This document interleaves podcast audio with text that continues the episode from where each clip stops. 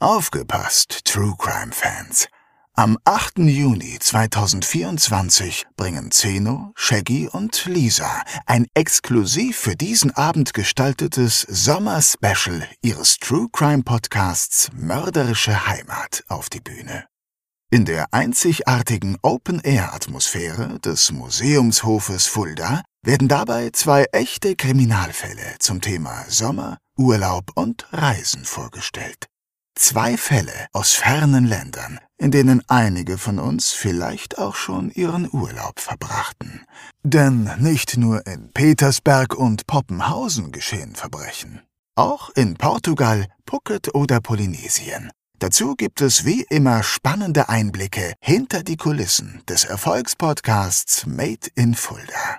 Tickets gibt es bei allen bekannten Vorverkaufsstellen und unter kreuz.com.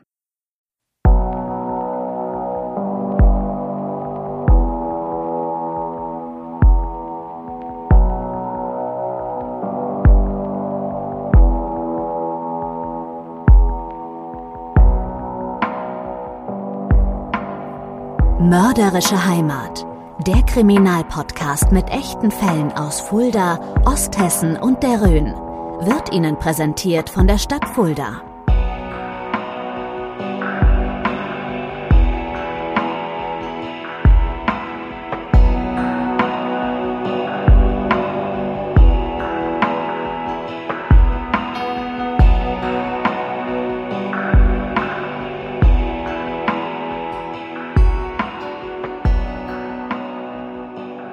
Herzlich willkommen zur zweiten Folge des Podcasts Mörderische Heimat, dem Podcast, der sich mit Kriminalfällen aus Fulda, Osthessen und der Region beschäftigt. Mein Name ist Shaggy Schwarz und zu meiner Seite sitzt erneut der Autor Zeno Diegelmann. Hallo lieber Zeno. Hallo Shaggy. Ja, auch von meiner Seite herzlich willkommen, liebe Hörerinnen und Hörer. Bevor wir zu dem zweiten Fall kommen, möchte ich nochmal aber kurz auf den ersten Fall zurückkommen, denn wir haben irre viele Rückmeldungen bekommen, Shaggy. Vielen Dank erstmal an die Mails da draußen. Wir haben ganz viele positive Nachrichten bekommen und natürlich freuen wir uns, dass mörderische Heimat so gut bei euch ankommt. Vielen Dank. Ja, vielen, vielen Dank. Und ihr könnt uns auch weiterhin Nachrichten schicken zu, zu den Fällen, die wir haben. Oder falls ihr Ideen habt zu anderen Fällen, schreibt uns gerne auf Facebook oder auch auf Instagram. Dort findet ihr uns unter Mörderische Heimat. Genauso der gleiche Titel wie unser schöner Podcast hat. Und dort findet ihr auch alle Informationen zum heutigen Fall. Und ich würde mal sagen, los geht's. Am 3. Juni 1983 spielt die fünfjährige Gabriele S. im Hof hinter dem Haus. Sie trägt eine gestreifte kurze Hose, eine weiße Bluse und rote Kniestrümpfe. Das einzige Kind der Familie S will vor dem Abendessen noch schnell ein paar Runden mit ihrem Dreirad drehen. Doch das Mädchen wird nicht mehr vom Spielen zurückkehren. Stattdessen begegnet sie im Hof ihrem Mörder. Der Tod der kleinen Gabriele S. ist bis heute einer der erschütterndsten und brutalsten Kriminalfälle in der Geschichte Fuldas. Ja, wir hatten es in der letzten Folge ja bereits angekündigt. Heute widmen wir uns einem echten, richtigen Mordfall. Oh ja. Und es ist nicht irgendein Mordfall. Es geht, wie wir gerade schon gehört haben, um den Mord an einem fünfjährigen Mädchen. Das ist natürlich auch für uns dann wiederum eine ganz andere Aufgabe, als beim letzten Fall eben diesen Fall aufzuarbeiten. Und gerade für dich, Shaggy, ist es, glaube ich, eine ganz besondere Herausforderung, denn du kanntest das Opfer sogar. Ja, das ist mir dann aber auch in der Recherche erst wieder so klar geworden, weil sowas verdrängt man als Kind, glaube ich, irgendwie Ja. auch. Denn wir waren zusammen im Kindergarten. Also wir waren tatsächlich Ja, ja. Kindergarten, Freunde sind zusammen in den Kindergarten gegangen und das auch wortwörtlich. Die, ihr, ja, ihr Zuhause lag auch auf meinem Weg zum Kindergarten, wenn ich von zu Hause gekommen bin. Und da habe ich sie auch gelegentlich abgeholt und wir sind zusammen in den Kindergarten gelaufen und dann auch wieder nach Hause. Also man, man kann schon sagen, dass du sie richtig gut kanntest als Kind, oder? Das auf jeden Fall. Wir haben zusammen gespielt und ich würde auch schon sagen, dass wir wirklich Kindergartenfreunde waren. Das ist hochinteressant, weil dann kannst du natürlich auch nochmal einen anderen Einblick drauf geben. Was war denn Gabriele für ein Kind? Wie, was war sie? War sie aufgeweckt? Was war das für ein Mädchen? Also ich war auf jeden Fall total lieb, soweit ich mich erinnern kann. So ein bisschen verträumt. Und irgendwo habe ich mal gelesen, dass sie so ein echter Sonnenschein war. Und ich, wenn ich mich so richtig versuche zurückzuerinnern, dann kann ich das auch nur so bestätigen. Das war sie wirklich. Okay. Okay, dann werfen wir jetzt mal einen genauen Blick auf den Tag der Tat. Es ist ein Sommertag. Genauer gesagt, es ist der 3. Juni. Das war ein sehr warmer Tag. Wie so viele in diesem Jahr, 1983, denn der Sommer in diesem Jahr galt als der Supersommer und ging damals als heißester und sonnenreichster Sommer des Jahrhunderts ein. In dem Sommer wurde, glaube ich, sogar der Hitzerekord in Deutschland mit 40,2 Grad gebrochen oder so. Ist egal. Wir, wir steigen jetzt ein. Es ist der 3. Juni, das ist ein Freitag. Am Tag zuvor war von Leichnam gewesen und viele haben sich wohl einen Brückentag gegönnt, könnte ich mir vorstellen.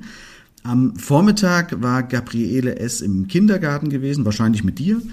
Denn die Kindergarten- und Schulferien sollten in Hessen ja erst zwei Wochen später beginnen. Gabriele war zu Hause und wollte jetzt nochmal raus, um etwas spielen zu gehen. Genau, es ist so ungefähr 17 Uhr und Gabriele will mit ihrem Dreirad vor dem Abendessen noch draußen ein paar Runden drehen. Sie hat ein rotes Dreirad, das sie abgöttisch geliebt hat und mit dem sie auch gerne spielt. Sie nimmt, nimmt sich noch ihre Kindergartentasche und noch eine Puppe und geht also raus hinunter in den Hof zum Spielen.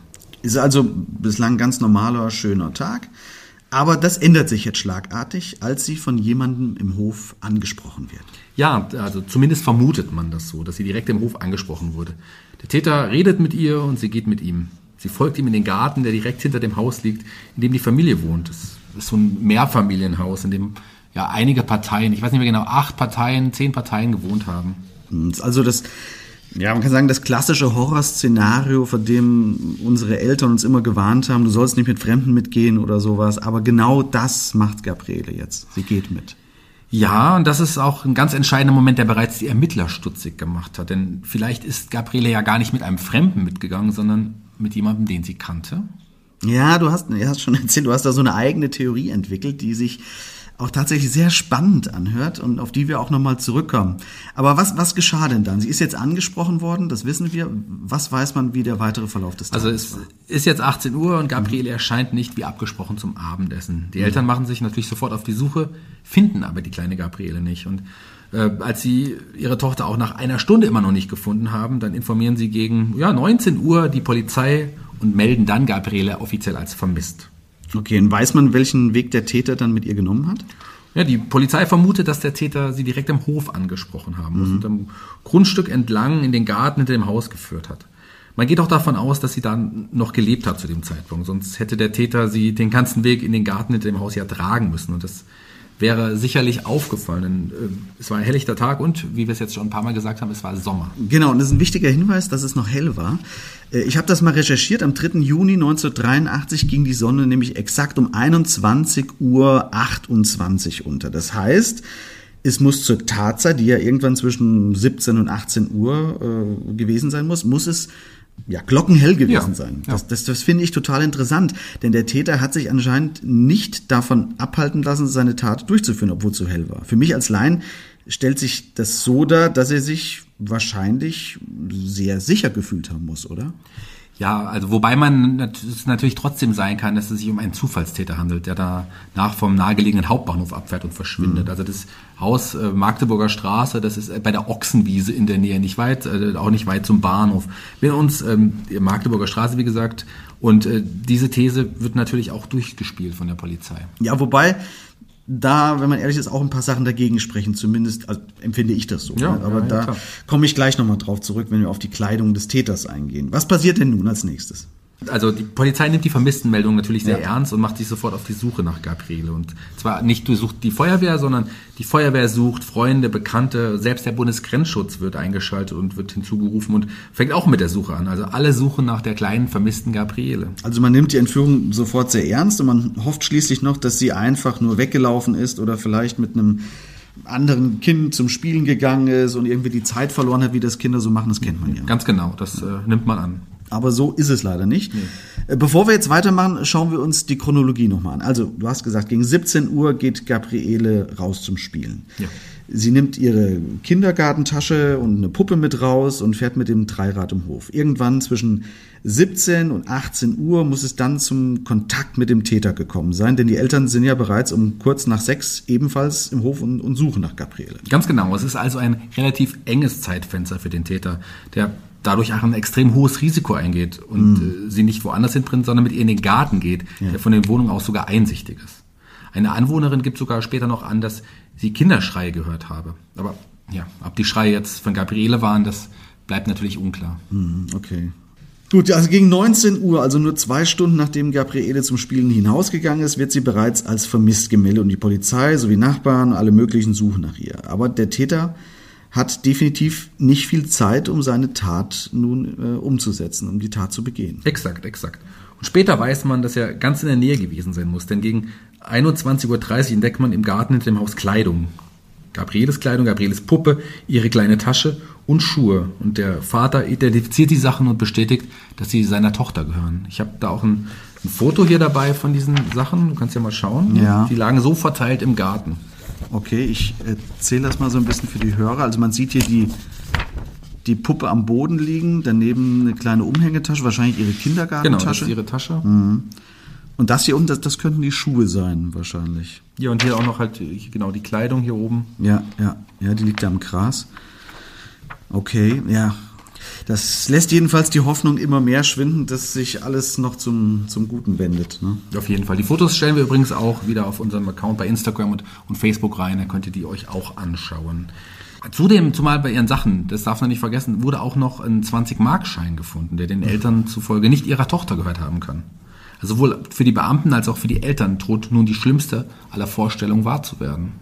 Ich habe gelesen, dass der Vater im Affekt dann sofort die Sachen der Tochter, als sie gefunden wurden, an sich reißen wollte und die Polizei alle Mühe hatte, ihn davon abzuhalten, damit er nicht mögliche Spuren zerstört damit. Und das ist natürlich absolut nachvollziehbar. Ja, klar. Kein ja. Kopf dafür, sich erstmal Faserspuren oder ähnliche Beweismittel gesichert lassen, äh, zu lassen, aber der, der, greift einfach schnell nach den Sachen, die gehören seiner Tochter. Ja, das ist wahrscheinlich alles nachvollziehbar auch. Aber von dem Mädchen selbst fehlt jede Spur. Hm. Okay, man man hat jetzt also die Kleidungsstücke und weitere Sachen gefunden, die Gabriele zuzuordnen sind, inklusive auch diesen 20 Mark, die anscheinend nicht von ihr sein können, äh, was natürlich auch gewisse Thesen offen lässt. Aber von dem Mädchen selbst fehlt jede Spur, genau. wie du schon gesagt hast. Aber doch der letzte kleine Funke Hoffnung wird kurz darauf zerstört. Und ich, brutal zerstört, denn ja. man findet Gabrieles Leiche einige Meter weiter in einem ja, Versteck. Okay, und das Versteck ist auch sehr speziell. Wo genau findet man sie und, und wie wurde sie dort versteckt? Unweit der, der gefundenen Kleidungsstücke verläuft so ein Graben mit einem Kanalrohr an der, an der Grundstücksgrenze, einem sogenannten Galgengraben. Oh Gott, ja, was ist ein Name noch dafür? Galgengraben, ja. Also, also einer der Feuermänner kriecht halt in dieses Rohr hinein und findet die Leiche. Also der Täter muss sie fast 30 Meter in dieses wasserführende Rohr hineingezogen haben. Wahnsinn. Unfassbar. Also viele Hörer und Hörerinnen wissen wahrscheinlich, wo das ungefähr ist. Magdeburger Straße, Galgengraben ist ja bekannt in Fulda. Und wir werden uns gleich auch nochmal genauer mit dem Fundort befassen, weil das nicht ganz unerheblich ist, um Rückschlüsse auf einen möglichen Mörder zu ziehen. Aber lass uns nochmal gerade die Fakten abarbeiten. Die Feuerwehr findet, oder ein Feuerwehrmann findet die Leiche von Gabriele jetzt in diesem Rohr und das kleine Mädchen ist geradezu, das muss man leider so deutlich sagen, entstellt. Man hat sie nämlich umgebracht auf eine furchtbare Art und Weise, man hat sie erschlagen. Ja, brutalste Art und Weise. Wahrscheinlich sogar ohne jegliche Zunahme von einer Waffe, wie einem Stein oder so, also wirklich mit, mit bloßen Fäusten. Der Täter muss demnach mit brutaler Gewalt vorgegangen sein. Ich möchte da nicht zu detailliert darauf eingehen, aber äh, Gabriele ist mit unfassbarer Grausamkeit erschlagen worden. Einige der Polizisten sind sogar nach dem Dienst trau so traumatisiert, dass sie aus dem Dienst ausgeschieden sind damals und in Frührente gegangen sind, weil sie diese Bilder, diese Bilder dieses brutalen, erschlagenen Mädchens nicht mehr aus dem Kopf bekommen haben. Ja, es gibt ja in der Fachsprache den Begriff der Übertötung, also im Englischen Overkill. Das heißt, dass man das Opfer nicht nur umbringt, um es zu töten, sondern im Tötungsakt in eine Art Rausch verfällt. Im, im ja. Kalten Krieg hat man den Begriff auch benutzt, weil sich die Supermächte USA und UdSSR so hochgerüstet haben, gegenseitig, dass sie den jeweiligen anderen gleich, gleich mehrfach hätten vernichten können. Mhm. Daher kommt das wahrscheinlich auch, dieses Overkill. So, das erinnert mich auch an einen Fall vor ein paar Jahren, bei dem ein Ehemann seine Ehefrau erst mit einem Messer ins Herz gestochen hat und dann ihr noch einen Axthieb verpasst hat und ihr fast dabei das Genick gebrochen hat und hat sie anschließend sogar noch mit dem Seil hinter sein Auto gebunden, um sie sich hinterher sich ah. herzuschleifen. Erinnerst ja, ja, ja, ja, klar, klar, ja, ja, ja. Jetzt, wo du sagst, mit dem, mit dem Seil hinter dem Auto hergeschliffen, erinnere ich mich. Ich glaube aber, die Frau hat das sogar überlebt damals, ne? Was ein absolutes Wunder ist. Soweit ich mir erinnere, stimmt das. Ja, ja. Also überlebt hat sie wohl. Jedenfalls ist das auch so ein, so ein klassischer Fall von, von Übertötung gewesen. Zumindest in diesem Fall versuchter Übertötung. In unserem Fall aber gibt es leider kein gutes Ende, denn Gabriele ist, ist umgebracht worden. Die Polizei stellt die Ermittlungen jetzt an, also stellt jetzt Ermittlungen an und sucht verzweifelt nach dem Täter. Ja, okay, das erstmal so weit. Aber das Ganze bleibt jetzt leider ohne Erfolg, diese Ermittlung der Polizei. Denn sowohl Ja. die Tat am helllichten Tag mitten in dem Wohngebiet, äh, was so was so offensichtlich äh, eigentlich anmutet, führt nicht dazu, dass sich jetzt wahnsinnig viele Zeugen melden. Tragisch, tragisch, tragisch. Und es ist auch so, dass bis heute noch, ja, man hat noch keinen Täter ausmachen können, der für diese Tat verantwortlich gemacht werden könnte. Also diese Tat ist noch nicht aufgeklärt. Ich würde gerne noch mal auf deine Beziehung zu der kleinen Gabriele zu sprechen kommen. Wenn wir dich schon hier haben und du kennst äh, das Opfer, das müssen wir natürlich insofern mal ein bisschen beleuchten. Wie war denn das für euch Kinder, dass, dass jetzt Gabriele nicht mehr da war? Du warst ja mit ihr im Kindergarten. Wie hat man euch das denn im Kindergarten beigebracht?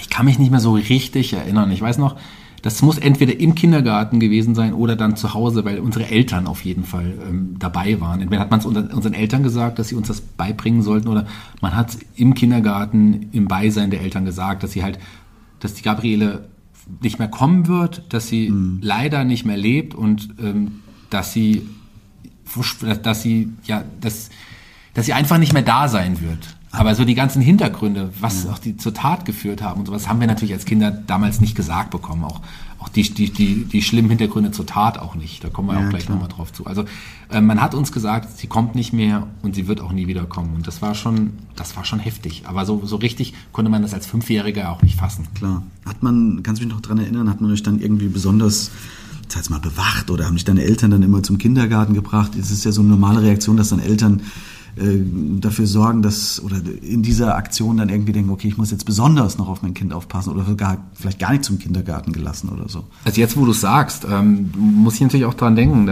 Ich weiß, dass wir dann eine Zeit, bestimmt ein halbes Jahr oder noch länger, nicht mehr allein, das, das war ja vorher schon so, ich bin alleine Kindergarten gelaufen, das war dann nicht mehr so. Ich bin immer gebracht worden, habe dann aber auch ganz oft bei meiner Oma ähm, übernachtet, weil meine Oma auch direkt an dem Kindergarten, das ist... Äh, dieser Kindergarten ist gegenüber von der ehemaligen Post, Haus Oranien, der evangelische Ja. Kindergarten, das, das war dieser Kindergarten. Und meine Oma hat in Ecke Kurfürstenstraße gegenüber von dieser Unterführung noch das Haus, wo jetzt, glaube ich, ein Jobcenter oder irgend sowas drin ist. Äh, das ist neu gebaut worden, irgendwann in diesem alten Haus gewohnt. Das heißt, ich hatte nur eine Minute zu Fuß. Selbst da hat mich meine Oma dann noch immer in den Ja. Kindergarten rübergebracht. Ja, also das, das weiß ich noch ganz genau. Ja, nicht nur, weil du das Opfer kanntest, sondern auch, weil es diesmal ja keinen überführten Täter gibt, gehen wir diesen Fall natürlich heute ein bisschen anders an. Wir betätigen uns heute auch mal so ein bisschen als, als Hobbydetektive. Normalerweise beleuchten wir auch das Umfeld des Täters und schauen uns dann auch den, den anschließenden Prozess an, aber das fehlt heute ja komplett. Daher werden wir in dieser Episode mal ein paar Theorien nachgehen, wie sich das Ganze zugetragen haben könnte und versuchen, den Kreis von möglichen Tätern mal ein bisschen einzuengen. Ich habe es vorhin schon drauf angespielt, du hast auch schon was gesagt. Es gibt da natürlich offene Fragen und du hast auch eine These, aber was für Fragen gibt's denn da? Ja, eine ganze Menge offene Fragen gibt's da. Die, die Fragen, die ich mir selber stelle, was könnte genau passiert sein? Also warum ist Gabriele mit dem Täter mitgegangen? Wer kommt als Täter in Frage und warum hat man bis heute keinen Täter finden können? Beziehungsweise gibt es vielleicht doch noch Hoffnung, den Mörder äh, von Gabriele zu finden, überführen zu können? Und dabei haben wir zwei, Zeno und ich, uns auch mal wirklich direkt am Tatort umgesehen. Genau. Wir waren vor Ort in der Magdeburger Straße, haben uns den Innenhof mal selbst angeschaut, in dem Gabriele damals gespielt hat. Und sie den Weg, äh, und sind eigentlich den, den, ja, auch den Weg nachgegangen, den wohl der Täter mit ihr genommen haben muss, Shaggy. Ne? Vielleicht kannst du was zu dem Fundort der Leiche sagen. Du, du kennst die Örtlichkeit ja auch noch ein bisschen besser und von früher. Hat sich denn, äh, hast vielleicht auch selbst da gespielt sogar, keine Ahnung. Bei Kindern sind solche Höhlen und, und Rohre ja immer beliebt. Kanntest du den Ort und, und hat sich da zu damals viel verändert? Ja, eigentlich hat sich nicht wirklich viel verändert. Also da ist, äh, da ist so ein Spielplatz in der Nähe, wo ich auch immer gespielt habe. Ist auch nicht unweit von meinem. Ich habe damals in der ah am Ahornweg gewohnt. Das ist gar nicht weit von, von dem, von dem äh, Ort, wo die Leiche gefunden worden ist. Und da ist auch, wie gesagt, ein Spielplatz. Da ist aber auch, das ist ein bisschen erhöht. Da ist eine Wiese, so ein kleiner Abhang, wo wir dann auch immer mit dem im Winter mit dem Schlitten und so gefahren sind. Ah, also ich war ja, relativ ja. häufig auch da und habe gespielt. Und da ist heute auch noch exakt die gleiche Röhre wie vor fast ja, 35 Jahren. Diese Betonröhre, wo sie gefunden wurde. Mhm. Genau, solche Röhren sind ja auch nicht kaputt zu kriegen. Die werden Ja. zum Beispiel verbaut, um einen Bach unter einer Straße durchzuführen oder um Wasser zu sammeln, um geregelt abzuleiten und so. Allerdings handelt es sich hier in diesem Fall ähm, um eine wirklich enge, schmale Röhre. Ja, wir haben sie sogar ausgemessen extra. Ne? Die Röhre hat lediglich einen Durchmesser von einem knappen Meter, kann man sagen. Das ist ziemlich eng. So, und jetzt, jetzt steigen wir mal in unsere Vermutung ein. Denn genau das lässt ja auch schon einige Rückschlüsse zu, dass dieser Durchmesser der Röhre so gering ist. Ganz genau. Also der Täter kann nicht aufrecht darin gegangen sein. Das ist, das ist unmöglich. Und das ist schon mal das Erste. Er kann maximal ja, auf allen Vieren dort hineingekrochen sein, um die Leiche von Gabriele S. dort abzulegen. Und er hat sie fast 30 Meter, 30 Meter, das muss ja, man vorstellen, hineingezogen. Und der Röhre dazu ist es noch feucht und schmutzig. Also ihr Mörder muss also dreckig und nass gewesen sein. Das heißt, als der Mörder wieder rausgekommen ist, muss, ihr, muss seine Kleidung ja wirklich auch stark verschmutzt gewesen sein. Und wenn man jetzt noch die heftigen Verletzungen des Opfers in Betracht zieht, äh, wird er mit an Sicherheit grenzender Wahrscheinlichkeit dazu auch noch überall mit Blut bespritzt gewesen sein, der Täter. Ne? Ja, das, das denke ich auch. Das muss ja so sein. Und jetzt komme ich nochmal auf die Theorie zurück, dass der Täter zum Bahnhof gelaufen und von dort mit dem Zug weggefahren sein könnte. Jemand mit einem solch stark verschmutzter Kleidung fällt doch auf. Also ja, das ja. fällt doch total auf. Zumal es ja auch die, der Ort, wo Gabriele gewohnt hat und der, der Ort, wo sie gefunden wurde, das geht in die andere Richtung. Es geht nicht Richtung Bahnhof, es geht wirklich mhm. in die andere Richtung. Aber jedenfalls so jemand mit solch starker verschmutzter Kleidung, der fällt, der fällt auch einfach auf. Definitiv. Es ist hell, ja. es ist Wochenende, Menschen sind auf der Straße. Und selbst wenn er jetzt den ganzen Weg oder auch eine, eine Abkürzung noch zum Bahnhof gelaufen werden würde, der wäre ja aufgefallen. Also da bin ich mir sicher. Ja, genau mein Gedanke. Das heißt, die These, dass der Täter zu Fuß Richtung Stadt oder auch Bahnhof gegangen ist, die kann man wahrscheinlich eher als relativ unrealistisch einordnen. Also würde ich jetzt, würde ich jetzt mal behaupten, ja. der Täter muss entweder in ein Auto gestiegen sein, das unmittelbar ja am Tatort oder in der Nähe des Tatorts ge, äh, geparkt stand, gestanden hat, oder er hat nicht, äh, sich nicht gar nicht weit vom Tatort entfernen müssen, um zu verschwinden. Ja, du hast da nämlich eine, eine, eine Vermutung, die ich durchaus spannend finde und die zumindest erklären würde, warum anscheinend niemand diesen Täter gesehen hat. Naja, mich wundert zumindest die Dreistigkeit, mit der der Täter hier mhm. vorgegangen ist. Du musst dir mal überlegen, der Täter hat Gabriele direkt vor Ort im Hof angesprochen, wo jeden Moment einer der Anwohner hätte kommen können. Ja. Also wenn dort ein Fremder mit einem Kind spricht, würde das sofort auffallen, oder? Ja, absolut. Dann geht er mit ihr in den Garten, wo man später ihre Kleidung findet. Auch hier ein fremder Mann in einem fremden Garten, vor dem sich ein Kind auszieht? Mm. Also auf keinen Fall. No way, ja. Wer geht so ein Risiko ein? Also das, das, ist doch Wahnsinn. Jemand, der plant, ein Kind zu schnappen, lockt es doch eher in sein Auto oder haut irgendwo ab, wo er ungestört sein kann. Ja, ja sehe ich auch so. Das heißt, Du meinst, es muss jemand gewesen sein, der erstens ortskundig ist und zweitens nicht auffällt, wenn er sich ebenfalls dort im Hof und im Garten auffällt und mit dem Kind dann spricht. Klingt zumindest logisch für mich. Also mhm. zumal muss er sie dann ja auch noch in diesem ominösen Rohr versteckt haben. Da, ja. da, da, muss er schon ortskundig sein, um zu wissen, dass es ein solches dort gibt. In einem handelsüblichen Garten verläuft sowas normalerweise nicht. Das ist ja auch, wie gesagt, es ist nicht da in dem Garten dieses Rohr, sondern es ist, es ist auf jeden Fall auch ein Stück weiter weg. Er müsste den Platz also kennen. Vielleicht wusste er auch nicht, dass Kinder dort öfters spielen, also wusste er auch, dass Kinder dort öfters spielen oder er hat früher dort selber gespielt, auch möglich. Wie gesagt, ich habe da ja auch gespielt. Hm, das, das klingt für mich dann aber sogar dafür, dass der Täter selbst vielleicht auch noch kein Erwachsener gewesen sein könnte. Vielleicht ein Teenager, den Gabriele kannte, weil dieser selbst dort wohnte und, und dem sie dann vertraute. Könnte ja, und mit sein, dem sie oder? dann mitgehen würde, ja? wenn er vorgehen ja, genau. würde, ihr etwas zeigen zu wollen oder er die, ihr die 20 Mark schenken Richtig, würde. Richtig, die haben wir ja auch noch. Ja. Dem Täter wäre der Tatort also bestens vertraut und er könnte dadurch auch gewusst haben, dass er sich dort ungestört fühlen kann. Ja. Äh, dass er mit dem Rohr direkt auch ein Versteck für die Leiche hätte. Ja, das Abflussrohr, das, das, das Abflussrohr. hat mich sowieso beschäftigt, denn die Kleine ist fünf Jahre alt. Ein Mädchen wiegt in dem Alter so knapp unter 20 Kilo, kann ja. man sagen. Das entspricht ungefähr dem Gewicht von einem Kasten Wasser oder, also Kasten Wasser mit Glasflaschen, muss man ja, sagen. Ja, mit Glasflaschen. Oder einem großen Sack Kartoffeln. Und, und jetzt muss man sich vorstellen, das Ganze als leblosen Körper mit Gliedmaßen in einer engen Röhre hinter sich herzuziehen oder vor sich herzuschieben, meinetwegen ja. auch. Hätte das ein Teenager geschafft? Also ich, ich glaube ja, also ein 15, 15 bis 19-Jähriger sagen wir, man hat mhm. schon genug Kraft. Ich, ich glaube sogar, dass ein junger Mann es einfacher hätte als ein Erwachsener, weil die Röhre ja auch so eng ist. Ja. Also die ist so eng, da, da muss man schon sehr schlank und beweglich sein, um sich darin fortzubewegen. Ein erwachsener Mann würde sich da schwer tun, der nur kriechen können. Also der, der hätte halt ohne Probleme die Leiche hinter sich herziehen müssen. Da hätte er allein dadurch hätte er schon genug Probleme haben müssen. Ja, wir waren ja dort und haben uns das angeschaut und irgendwie glaube ich tatsächlich auch nicht, dass der Täter diese Röhre zufällig entdeckt haben könnte. Das würde deine These ja untermauern, dass er Ortskenntnis haben musste. Ne? Und ich gebe dir auch recht, dass die ganze Tat sowieso eher wirkt, als sei sie aus der Situation heraus entstanden. Ne? entstanden. Also eher so eine ungeplante und nicht von einem klassischen Triebtäter, der schon wochenlang nach einem Opfer ja. sucht und durch die Stadt fährt, um dann irgendeinem Hinterhof tatsächlich auf ein Kind zu treffen wie Gabriele. Das glaube ich eher nicht. Also ich vermute, sie, sie kannte den Täter und, und wurde getötet, damit sie ihn im Anschluss nicht verraten konnte. Hm, klassisch eigentlich so. Ja, das ist das klassische Motiv, ganz Ja, genau. ja. Dem Täter wird bewusst, was er getan hat und hat Angst, dass das Opfer ihn verrät. Hm. Es würde auch erklären, dass Gabriele mit ihrem Mörder mitgegangen ist. Wenn ein Fremder sie gepackt hätte, hätte sie wahrscheinlich mehr geschrien oder, oder man hätte es gehört. Also wähnte sie sich wahrscheinlich gar nicht in Gefahr, bis, bis es zu spät war.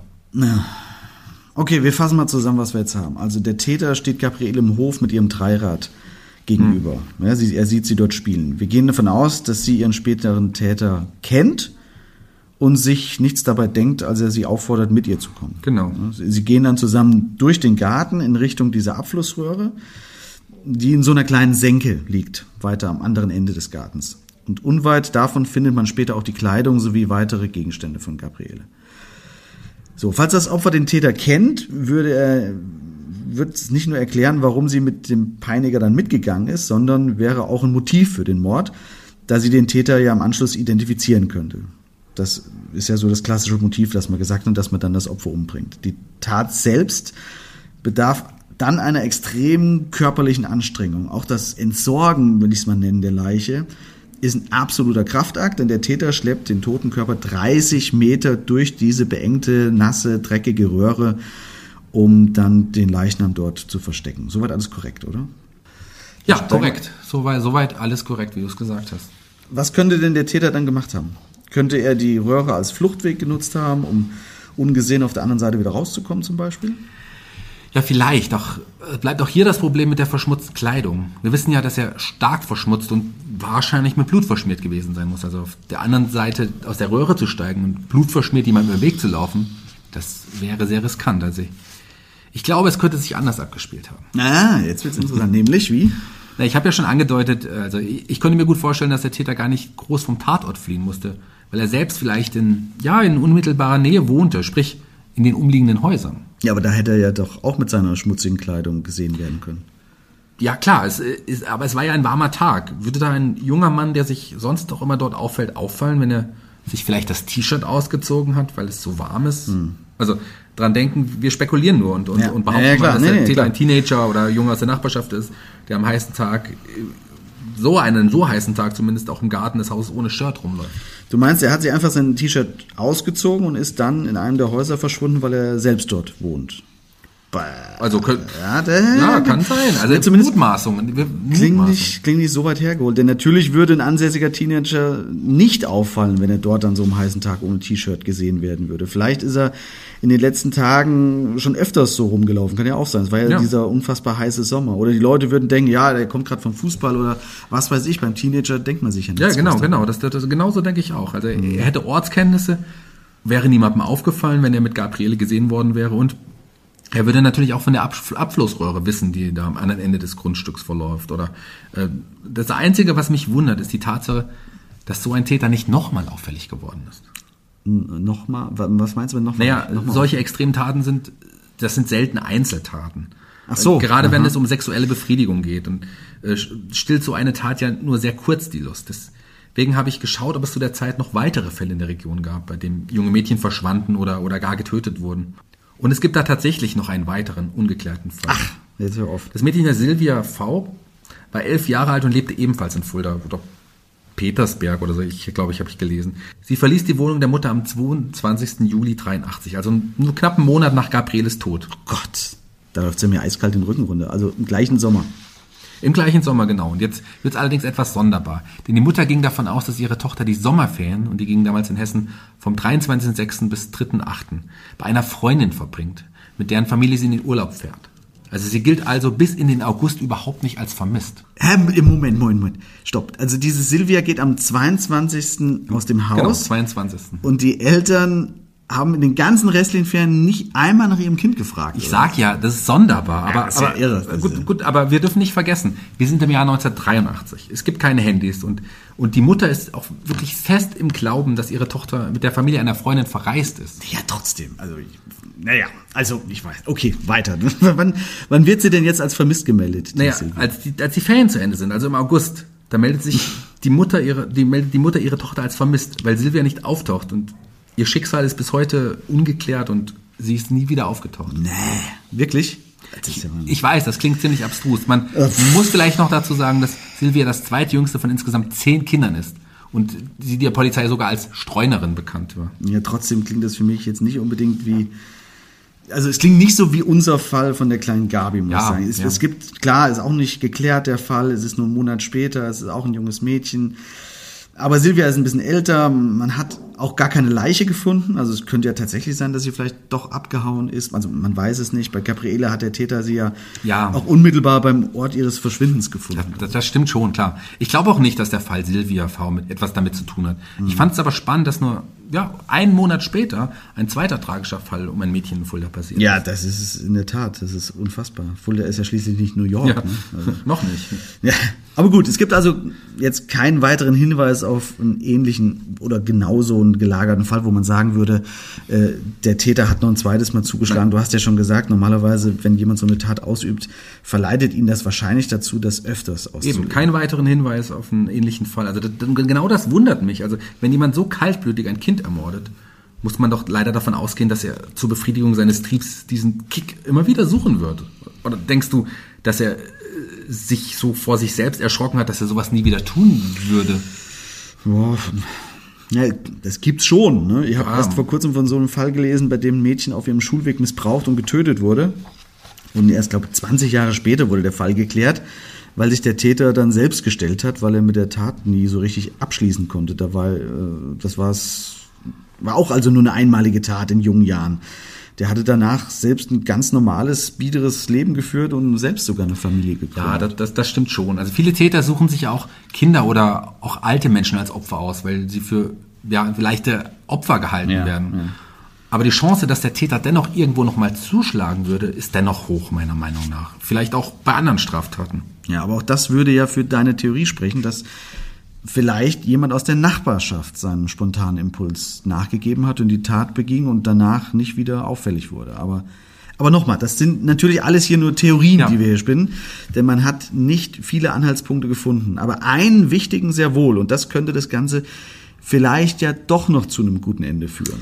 Ja, also der Täter ist doch nicht ganz so spurlos verschwunden, denn es gibt Genspuren. Also die nach den Spuren an Gabriele S. zu urteilen, hat er definitiv eine gewisse Zeit mit ihr verbringen müssen. Und ja, das alles, während die Eltern und die Polizei bereits nach ihrer Tochter suchten. Ja, du umschreibst das jetzt sehr vorsichtig, finde ich auch gut, denn, aber wir müssen es aussprechen, Gabriele S. ist auch sexuell missbraucht worden. Ja, ich habe es ja auch schon ein paar Mal angedeutet. Und ja, dadurch hat man aber zumindest auch die DNA des Täters sicherstellen können. Wobei ich mir jetzt auch nicht sicher bin, ob die, äh, die sie direkt am Opfer die DNA festgestellt haben oder an ihrer Kleidung. Das könnten auch also Haut, Hautpartikel oder Haare sein. Ich, Ja. Ich glaube sogar lediglich an der Kleidung, da in der Röhre wieder viele Faserspuren und so weiter von dem Wasser zerstört wurden, in dem die Leiche Ja, lag. stimmt, ja. Jedenfalls hat man eine fremde DNA-Spur sichern können. Okay, da frage ich mich jetzt aber natürlich mit meinem Laienwissen, warum hat man damals nicht alle jungen Männer, die dort in der Nähe wohnten, einfach einen, einen Test mit der Probe Tja, abgeglichen? ja, keine Ahnung. Also die, Hat man nicht gemacht, glaube ich. Hat ne? man, hat man nicht gemacht. Jedenfalls, ähm, also kann ich ich kann es nicht erklären. Vielleicht waren die Möglichkeiten damals auch noch nicht so gut wie heute.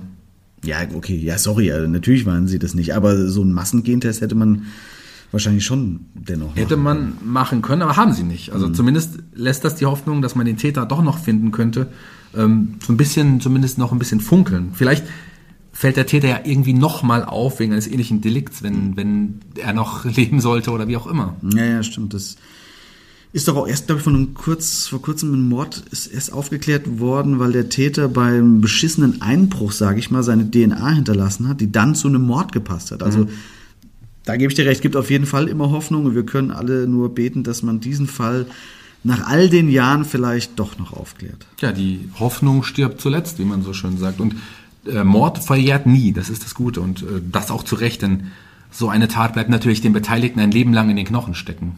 Ja, da gibt es ein perfektes Stichwort jetzt, denn bei solch einem Fall gibt's ja mehr als nur ein Opfer. Es gibt natürlich Gabi, die das Hauptopfer ist. Es gibt aber auch sozusagen kleine Nebenopfer wie die Eltern. Was ist denn mit den Eltern im Anschluss passiert? Ach, das ist ähm, ja wirklich ganz dramatisch. Das zeigt eben genau, wie du es gerade sagst, dass eine solche Tat mehr als nur ein Opfer kennt. Der, der Vater hat sich nie wieder von dem Schock erholt. Er wurde einige Monate danach in eine geschlossene psychiatrische Anstalt eingewiesen und hat dort noch 25 Jahre gelebt und ist dann im Jahr 2008 gestorben. An gebrochenem Herzen, wie man so schön sagt, wahrscheinlich. Ne? Das kann man wahrscheinlich in diesem Fall wirklich ganz genau so sagen. Ja. Furchtbar. Okay, was weiß man von der Mutter? Da gibt es verschiedene Aussagen. Die einen sagen, die Mutter ist in eine Großstadt nach Norddeutschland gezogen, andere sagen eine Großstadt nach Nordrhein-Westfalen. Vielleicht stimmt auch beides. Man ja, weiß jedoch. Oder ja, umgezogen. Was man jedoch weiß, ist, dass sie dort komplett allein und zurückgezogen gelebt haben muss. Ein Polizeibeamter der Kripo Fulda sagte mal in einem Interview, die Mutter von Gabriele vegetiere dort eher vor sich her, als dass sie ein richtiges Leben führe. Sie wohne dort in einer sehr, sehr kleinen Wohnung, spärlich eingerichtet, ganz spärlich eingerichtet. Mhm. Und im mhm. Wohnzimmer hinge lediglich ein kleines Foto. Und das kannst du dir wahrscheinlich denken, ein Foto von ihrer Tochter mhm. Gabriele. Mhm. Und im Jahr 2016 stirbt auch sie viel zu früh. Wahrscheinlich auch, wie du es eben schon, boah, ich hab richtig Gänsehaut, wie du es eben schon sagtest, mit, mit gebrochenem Herzen. So, jetzt atmen wir nochmal tief durch denn das ist wirklich ein Fall, der einem unter die Haut geht. Ähm, man muss auch sagen, und ich glaube, da spreche ich für uns beide, dass uns die Recherchen zu diesem Fall echt schwer gefallen sind. Ja. Puh. Weißt du, an was ich immer denken musste, die ganze Zeit bei den Recherchen? Es gibt ja diesen alten Schwarz-Weiß-Film mit Heinz Rühmann ja. und Gerd Fröbe, es geschah am helllichten Tag, wo es auch um so einen Kindermord geht. Den habe ich als Kind gesehen und fand es schon immer, schon damals ganz schrecklich. Also ich weiß nicht. Äh, na egal. Shaggy, es gibt. Äh, Toller Film, aber also. Ja, mega. Ja. ja, ja, absolut, absolut. Der hat mich immer wieder dran erinnert, weil da doch so ein paar Parallelen bestehen. Ne? Es bleibt aber noch die Frage nach dem Täter. Es ist bis heute nicht klar, wer das sein könnte. Hat die Polizei mal irgendeinen Verdächtigen wenigstens gehabt oder sowas? Hatten sie. Also nach dem Mörder wurde im Anschluss natürlich monatelang gefahndet und es gab wohl einen jungen Mann, der als Verdächtiger galt. Mhm. Mal hat man von einem 19-Jährigen, dann aber auch mal von einem ich glaube, 25-Jährige gesprochen. Vielleicht gab es auch zwei Verdächtige, das weiß ich nicht genau, mhm. das habe ich auch nicht genau rausfinden können. Aber, aber was ist mit denen passiert? Oder? Naja, nicht viel ist passiert. Ich zitiere mal die Staatsanwältin Dr. Christine Seebahn und wo habe ich es aufgeschrieben? Hier. Ein hinreichender oder gar dringender Tatverdacht konnte trotz Nichtausräumung sämtlicher Verdachtsmomente aber nicht begründet werden. Das, trotz Nichtausräumung sämtlicher Verdachtsmomente. Ja. Das, das heißt für mich so viel wie, dass jemand Dreck am Stecken hat, aber wir können es ihm leider nicht nachweisen.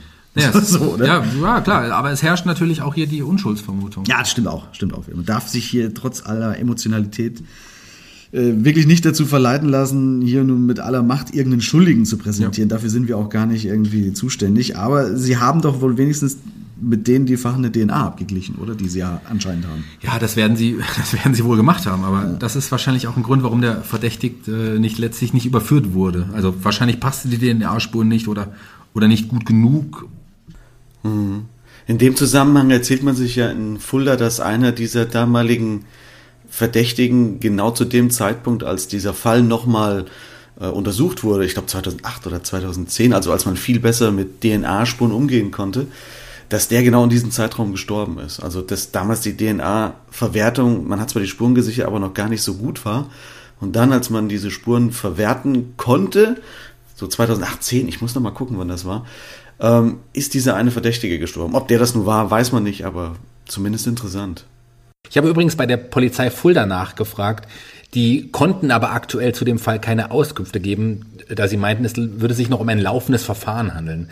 Das heißt, der Fall gilt demnach offiziell nicht als abgeschlossen. Das liegt vielleicht auch daran, dass die Presse bis heute noch über diesen Fall berichtet. Die Presse hat allgemein ja immer einen gewissen Einfluss auf Ermittlungen. Und daher würde ich heute gerne in unserer Expertenrubrik mehr dazu erfahren. Und dazu kommen wir jetzt. Nachgehakt. Die Expertenmeinung.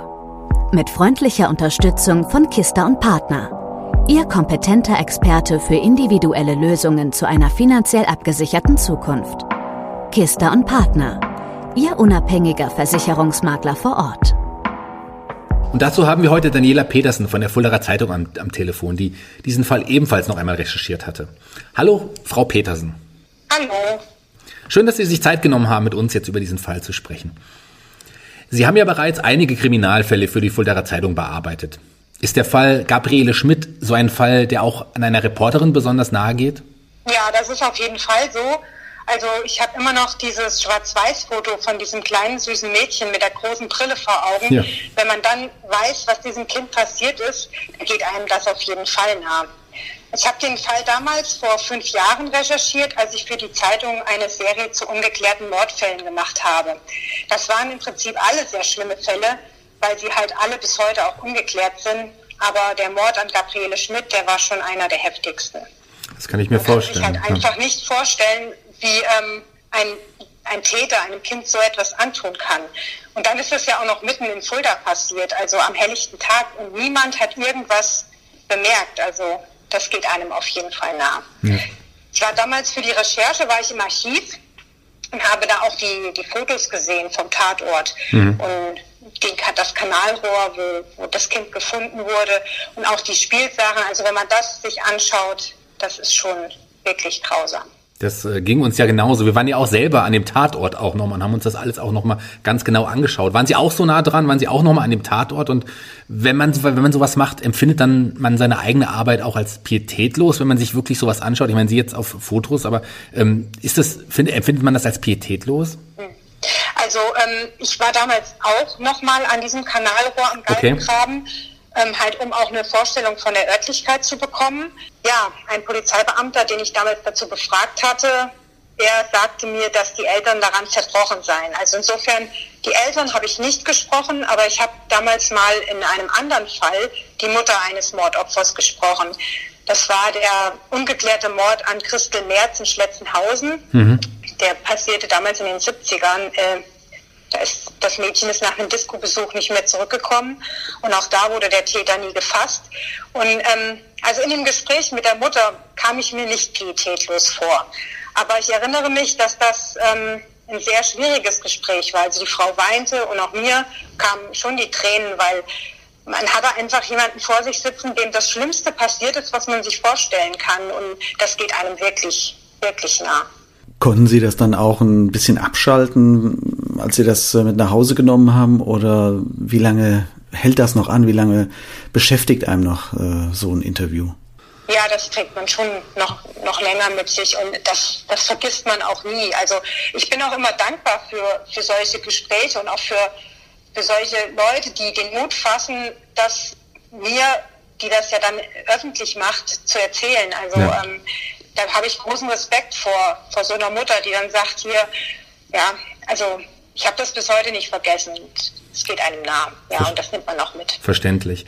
Ähm, lassen Sie uns zurück zu dem aktuellen Fall der Gabriele Schmidt kommen. Wie ist da Ihr aktueller Stand? Gibt es da noch Neuigkeiten, die Sie uns vielleicht noch mitteilen könnten?